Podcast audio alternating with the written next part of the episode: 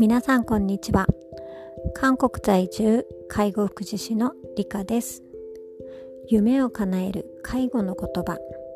この放送は日韓の介護現場に長年携わってきた私が介護の現場で聞こえてくる言葉をテーマに介護のことだったり人生のことだったり生活のことだったり、えー、周りの人のことについてお話ししていくプログラムになっております。